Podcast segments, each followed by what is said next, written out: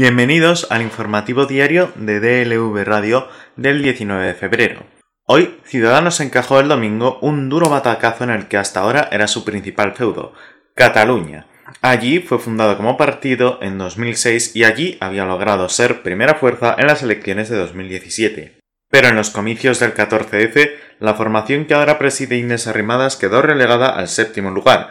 con solo seis escaños en el Parlamento frente a los 36 de hace cuatro años. Aprovechando esa debilidad del que es su socio en gobiernos autonómicos y municipales, pero con el que también rivaliza por el mismo electorado de centro derecha desde hace años, el líder del Partido Popular, Pablo Casado, está dando los primeros pasos para tratar de poner en marcha el proceso de absorción en el PP de la formación de Arrimadas, quien, de momento, se resiste a aceptar cualquier tipo de fusión con los populares. La dirección de Casado quiere explotar el descontento interno con la gestión de la líder de Ciudadanos, agravado ahora por la derrota en Cataluña, para empezar a cortejar a algunos de sus principales dirigentes para que se pasen al PP. Se trata de seguir el mismo camino que se inició en la precampaña catalana con el fichaje de la ex portavoz de Ciudadanos Lorena Roldán, que concurrió el 14 de febrero en la lista de los populares por Barcelona como número 2, logrando escaño en el nuevo Parlamento a pesar de que su contratación no supuso un revulsivo para el partido en Cataluña, que no evitó la debacle del domingo cuando los populares lograron allí el peor resultado de su historia. Esta OPA hostil del PP a Ciudadanos también se trasladó el mes pasado al ámbito municipal, con la moción de censura presentada por populares y Vox contra el alcalde de Villaviciosa de Odón, que era el partido de Arrimadas. Varios dirigentes populares de la máxima confianza de Casado se han lanzado en las últimas horas a sugerir abiertamente esa absorción. La presidenta de la Comunidad de Madrid, Isabel Díaz Ayuso, abogó este mismo jueves por la unión del centro-derecha, un espacio en el que también incluye a Vox. Nos gustaría que cada vez más nos entendiéramos más entre nosotros porque cuando no lo hemos hecho, al final, como hemos visto, los resultados son catastróficos.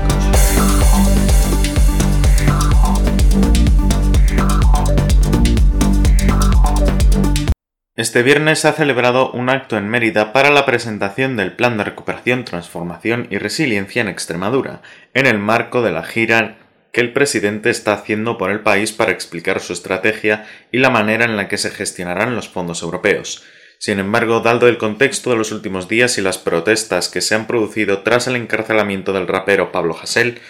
Sánchez ha querido mandar un mensaje claro. En una democracia plena resulta inadmisible el uso de la violencia. De esta manera, el presidente ha condenado los conflictos que han tenido lugar en los últimos días en las grandes ciudades de España, sobre todo en Madrid, Barcelona, donde la ciudadanía se ha manifestado para pedir la libertad de Hasél, en prisión por cometer varios delitos de libertad de expresión, entre ellos el de injurias a la corona. Sánchez ha utilizado las palabras que Pablo Iglesias puso sobre la mesa hace semanas, durante la campaña de las elecciones catalanas, unas palabras que han trascendido a los comicios, sobre todo después del encarcelamiento del rapero, acerca de la plena normalidad democrática que a juicio del vicepresidente segundo no se da en España. En una democracia plena, y España lo es, resulta inadmisible el uso de la violencia, ha dicho el presidente, después de que en los últimos días hayan existido tensiones con los socios del gobierno que han alentado las propuestas, entre comillas, que se han saldado con varios heridos y detenidos.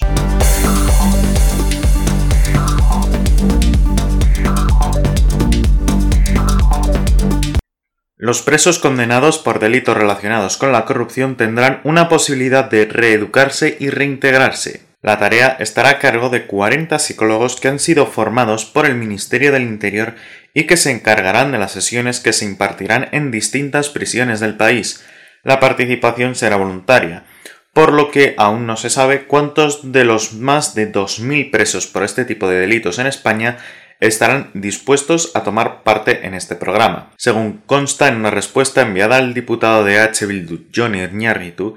el denominado Programa de Intervención en Delitos Económicos trata de volver a educar en aquellos factores personales, valores, creencias, actitudes y conductas y situaciones que concurrieron en la secuencia de la comisión del delito y enfocar su vida en libertad con una actitud y conducta prosocial. El incremento de la delincuencia económica en los últimos años ha merecido una especial atención por parte del Ministerio del Interior, destaca el Gobierno en el documento remitido al representante de la coalición vasca. En tal sentido, sostiene que se ha considerado necesario abordar este comportamiento ilícito a través de una intervención ajustada a los factores criminógenos que han podido conducir hacia dicha actividad los destinatarios de este programa serán aquellos internos condenados por delitos contra el patrimonio y contra el orden socioeconómico, excluyendo los delitos relativos a los de hurtos, robos, extorsiones, etc.,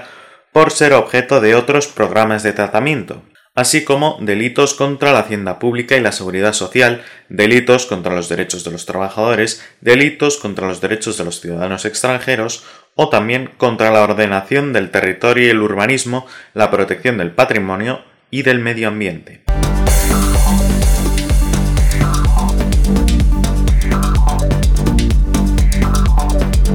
En las grandes ciudades es habitual ver a chicos trabajando en la calle con carpetas y chalecos, pidiendo solo un minuto de atención mientras prácticamente todo el mundo les responde que tiene prisa o se inventan cualquier otra excusa para no atenderles. La mayoría de personas cuando ven a un captador de ONG suelen acelerar el paso para evitar que les paren o incluso coger el teléfono y hacen como que les entra una llamada y así evitar el contacto.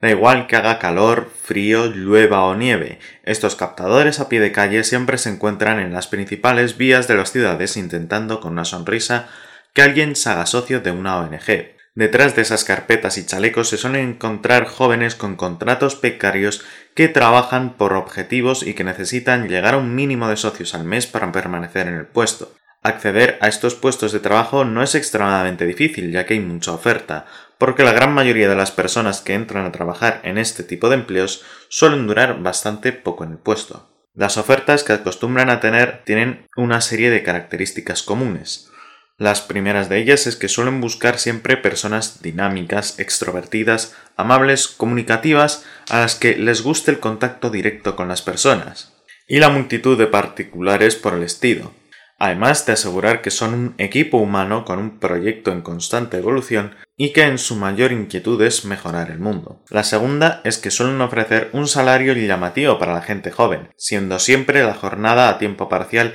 y asegurando en todos los momentos que los incentivos son maravillosos ya que a final de mes los sueldos serán bastante altos. Aunque los anuncios aseguren ser de captador de socios es un buen trabajo con el que se puede ganar mucho dinero, la realidad es bien distinta y por eso se han recogido testimonios de personas que han trabajado como captadores de socios en ONGs. María, con dos meses como captadora, dice que hay muchas ofertas de captadores de socios en la web porque es un trabajo en el que entra mucha gente y sale mucha gente. En un mes entran 10 y ese mismo 10 salen 10 por las condiciones laborales.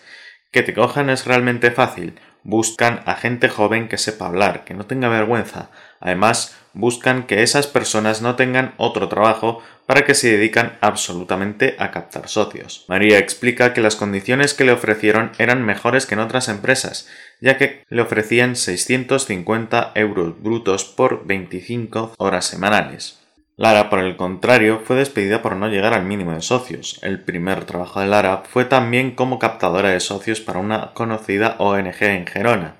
Tenía que conseguir captar 30 socios al mes, una cifra muy complicada de conseguir. Me contrataron muy rápido y entré trabajando de 9 a 1. Tenías que estar en la calle intentando captar socios para la ONG y cada día te iban llevando a una zona diferente de la ciudad nos mandaron una grabación con el discurso que teníamos que dar para que la gente se quedase escuchando y con algunas claves para intentar captar socios. Nuestro objetivo era que las personas nos diesen el número de cuenta y eso ya contaba como un socio. A Lara la despidieron porque no había llegado al número de socios que tenían que hacer como mínimo los captadores para poder permanecer en el trabajo. El que era mi superior me sermoneó porque me faltaban dos o tres socios para llegar al mínimo del mes. Después de regañarme sacó un papel para que firmase y yo lo firmé, pero al llegar a casa con mi madre vimos que lo que había firmado realmente había sido la baja voluntaria. Baja que, por otra parte, está fechada dos semanas antes, por lo que solo cobré medio mes habiendo trabajado el mes entero.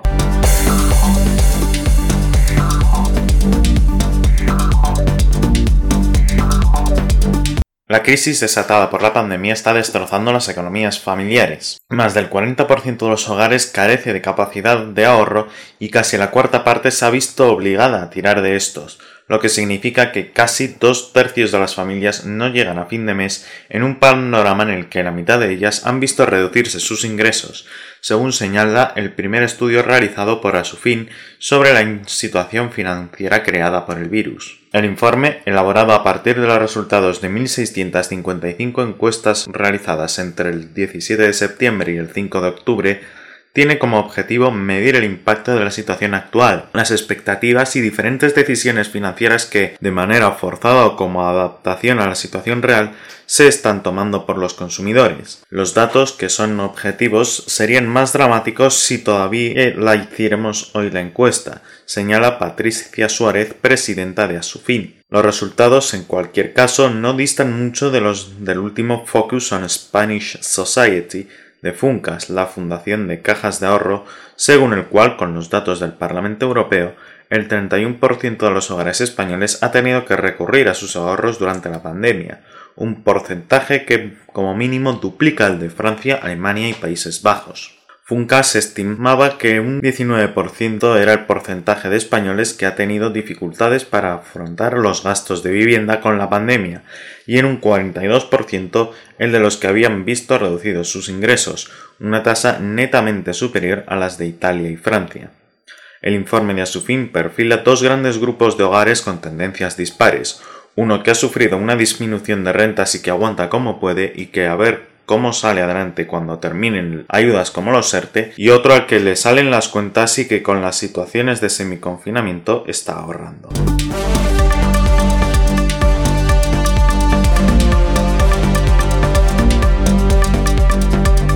En el plano internacional, siete meses y 470 millones de kilómetros después de partir de Cabo Cañaveral en Estados Unidos, el rover de la NASA Perseverance ha aterrizado a las 9.10 de la noche de este jueves con éxito en Marte para realizar una misión en la que España y su ciencia jugarán un papel crucial que determinará los futuros viajes tripulados al planeta rojo.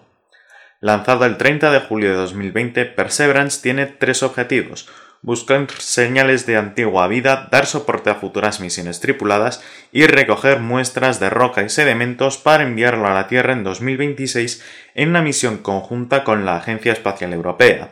También transporta un experimento tecnológico, el helicóptero Ingenuity, que intentará realizar el primer vuelo controlado y con motor en otro planeta. Hola mundo, primer vistazo a mi hogar ha afirmado la NASA en un tuit donde se muestra la primera imagen captada del planeta rojo. El vehículo de seis ruedas de 3 metros de largo y 1025 kilogramos buscará en Marte señales de vida microbiana pasada y recogerá muestras seleccionadas de rocas y sedimentos para su futuro envío a la Tierra. El robot científico descendió sobre Marte para reducir en 7 minutos una velocidad de 20.000 km por hora con ayuda de una grúa aérea que le permitió bajar suavemente, una operación que los científicos de la NASA habían calificado de peligrosa.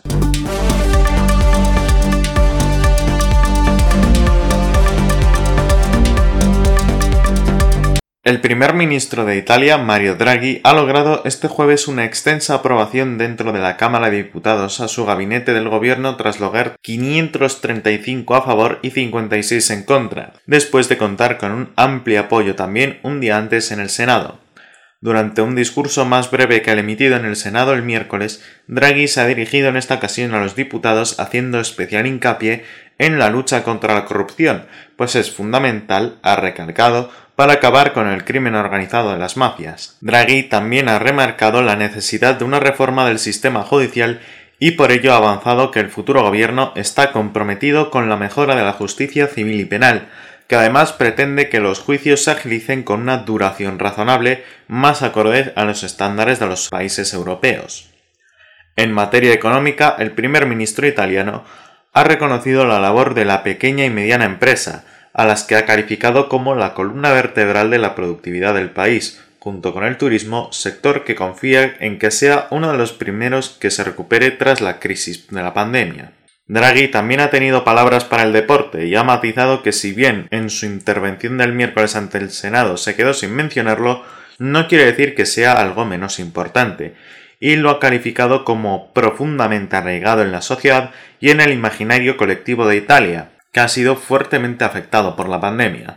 Este gobierno se compromete a preservar y apoyar el sistema deportivo italiano teniendo en cuenta su peculiar estructura y los múltiples aspectos que lo caracterizan, no solo en relación al impacto económico, inversiones y de empleo, sino también por su extraordinario valor social, educativo, formativo y sanitario.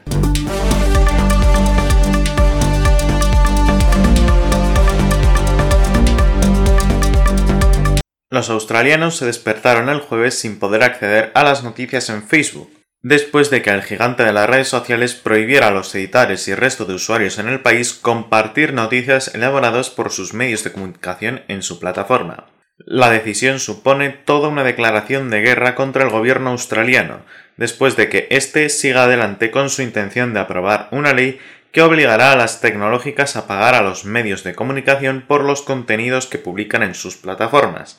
la propuesta de ley fue aprobada el miércoles por la Cámara Baja del Parlamento bicameral australiano. La semana que viene tendrá que ser refrendada por el Senado. En la práctica, la restricción implica que todas las noticias de los medios australianos quedan vetadas en Facebook y que además aquellas publicadas fuera de Australia no son visibles para los usuarios del país. El proyecto de ley prevé que en caso de que las compañías y medios no alcancen un acuerdo comercial en el monto a sufragar, la cifra sería decidida por un tribunal que actuará como intermediario. La disputa ha despertado interés en todo el mundo. De momento parece que nadie da su brazo a torcer. El gobierno australiano ya ha anunciado que pese al bloqueo va a seguir con su hoja de ruta y Facebook mantiene las restricciones pese a las críticas de todos los medios de comunicación, políticos, defensores de derechos humanos, que en particular cuando se puso de manifiesto que el bloqueo afectó temporalmente al funcionamiento de varios servicios de emergencia, organizaciones no gubernamentales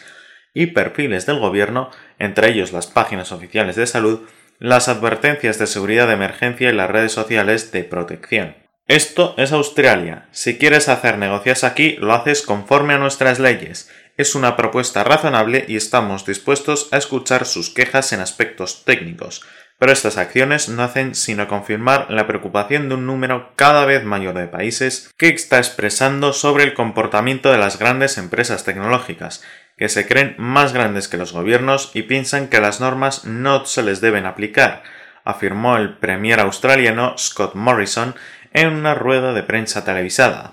Morrison, quien asegura contar con el apoyo de varios países en su conflicto con la multinacional tecnológica, calificó el apagón como una especie de amenaza e insistió a Facebook a cambiar de estrategia y regresar a la mesa de negociación.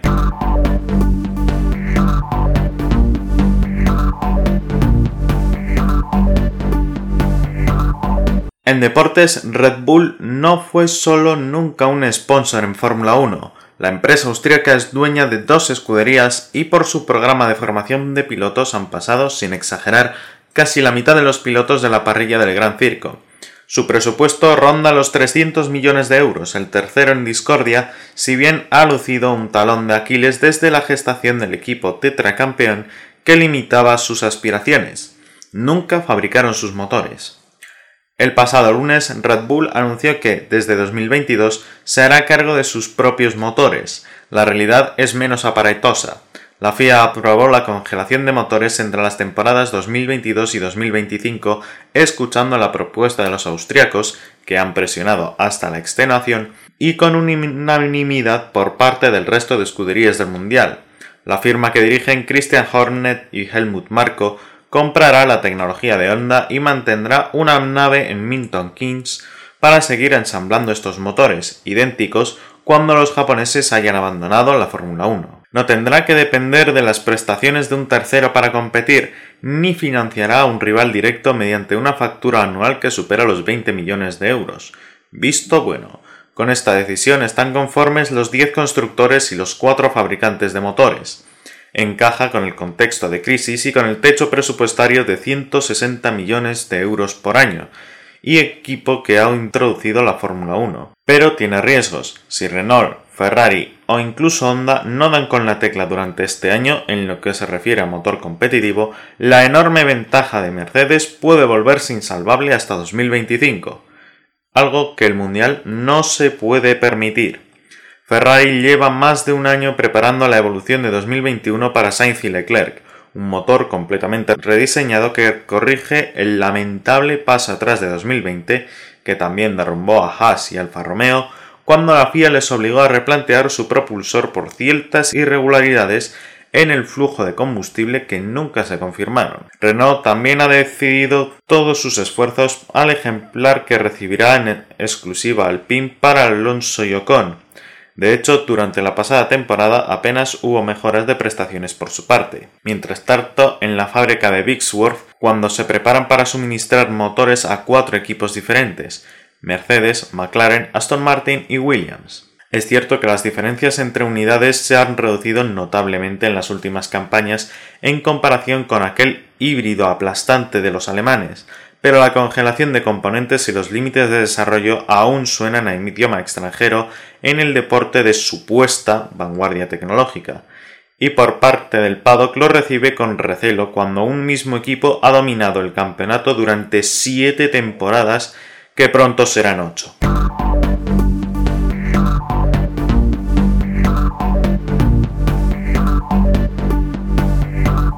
Y en la previsión meteorológica, debido a la aproximación de un frente frío asociado a la borrasca Karim, se esperan cielos nubosos o cubiertos, con lluvias de chubascos en Galicia localmente fuertes o persistentes en su parte occidental. Se podrán extender de forma más débil y dispersa y menos probable cuando más hacia el este, a otras zonas del tercio occidental peninsular, poco nuboso aumentando a intervalos de nubes medias y altas en el resto de la península. En Baleares y Cataluña poco nuboso con algunos intervalos nubosos. En Canarias poco nuboso aumentando a nuboso de oeste a este a lo largo del día con precipitaciones que podrían ser localmente fuertes en la mitad occidental del archipiélago y más débiles y menos probables en la mitad oriental. Cota de nieve bajando a 1800 al final del día en el noroeste peninsular, temperaturas sin grandes cambios. Viento del este y sureste en el área mediterránea, de componente sur en el resto de la península, con intervalos de fuerte en las zonas del cuadrante noroeste y peninsular y área pirenaica, y en Canarias de componente oeste con algunos intervalos de fuerte. Y así concluimos con el informativo diario de DLV Radio del 19 de febrero. Les esperamos mañana.